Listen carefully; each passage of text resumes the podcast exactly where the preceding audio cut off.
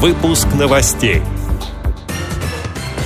В Удмуртской региональной организации ВОЗ стартовала отчетно-выборная кампания. В Темниковской местной организации ВОЗ подготовили инклюзивный праздник. В Волгограде пройдет областной конкурс красоты среди девушек с нарушением зрения.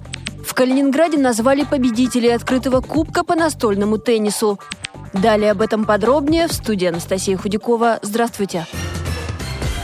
В Удмуртской региональной организации ВОЗ стартовала отчетно-выборная кампания. Перед ее началом провели разъяснительную работу, подготовили методические рекомендации. На конференциях присутствовали председатель Александр Козлов, сотрудники регионального аппарата управления, а также представители власти. На конференциях в двух местных организациях выбрали и утвердили действующих руководителей. В Игринской Оксану Добровольских, которая в отчетно-выборной конференции участвует второй раз. В Увинской Николай Николая Ходырева. Должность председателя он занимает более 30 лет, сообщает пресс-служба ВОЗ.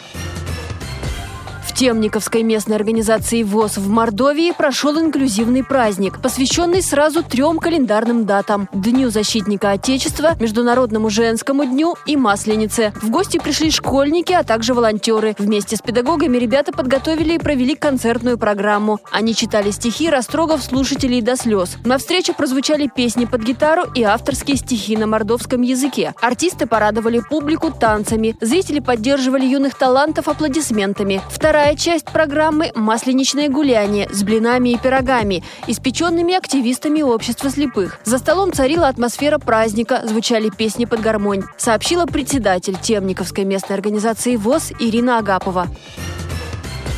В Волгограде в эту субботу пройдет областной конкурс красоты среди незрячих и слабовидящих девушек и женщин «Незримая красота».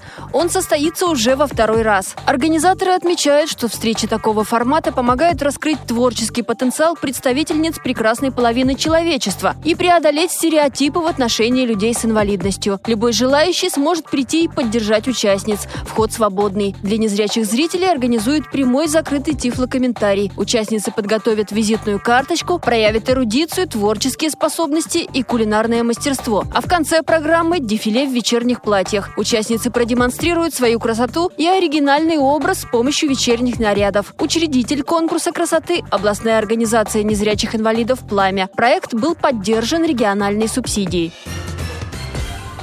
Калининградская областная организация ВОЗ совместно с Федерацией спорта слепых региона провела традиционный для этого времени года открытый кубок по настольному теннису спорту слепых «Интарный сет». В уже третьем соревновании участвовали 56 незрячих спортсменов из 18 регионов России и стран ближнего зарубежья. Среди них 6 действующих членов сборной России, а также первые номера чемпионатов Белоруссии и Латвии, их тренеры и сопровождающие. Всего 90 человек. Турнирные таблицы были сформированы сформированы в соответствии с мировым рейтингом спортсменов, а система игр составлялась согласно международным правилам. Особенность турнира – возможность смешанных игр мужчин и женщин, которые ничуть не уступали, забрав фактически весь пьедестал почета. Только Владислав Лапченко, опытнейший спортсмен из Калининградской области, постоянный член национальной сборной, смог обыграть молодую спортсменку Юлию Горбунову из Пермского края. По итогам турнира в женском зачете третье место заняла Ирина Лаврова, Волгоградская область, на втором Марина Галузова «Москва», на первом Юлия Горбунова. В общем зачете третье место заняла Марина Галузова, второе Юлия Горбунова, первое Владислав Лапченко. Проведение турнира такого уровня позволило Калининграду встать в один ряд с авторитетными европейскими спортивными площадками для слепых и слабовидящих людей. Материал для выпуска новостей подготовил наш корреспондент Едгар Шагабуддин.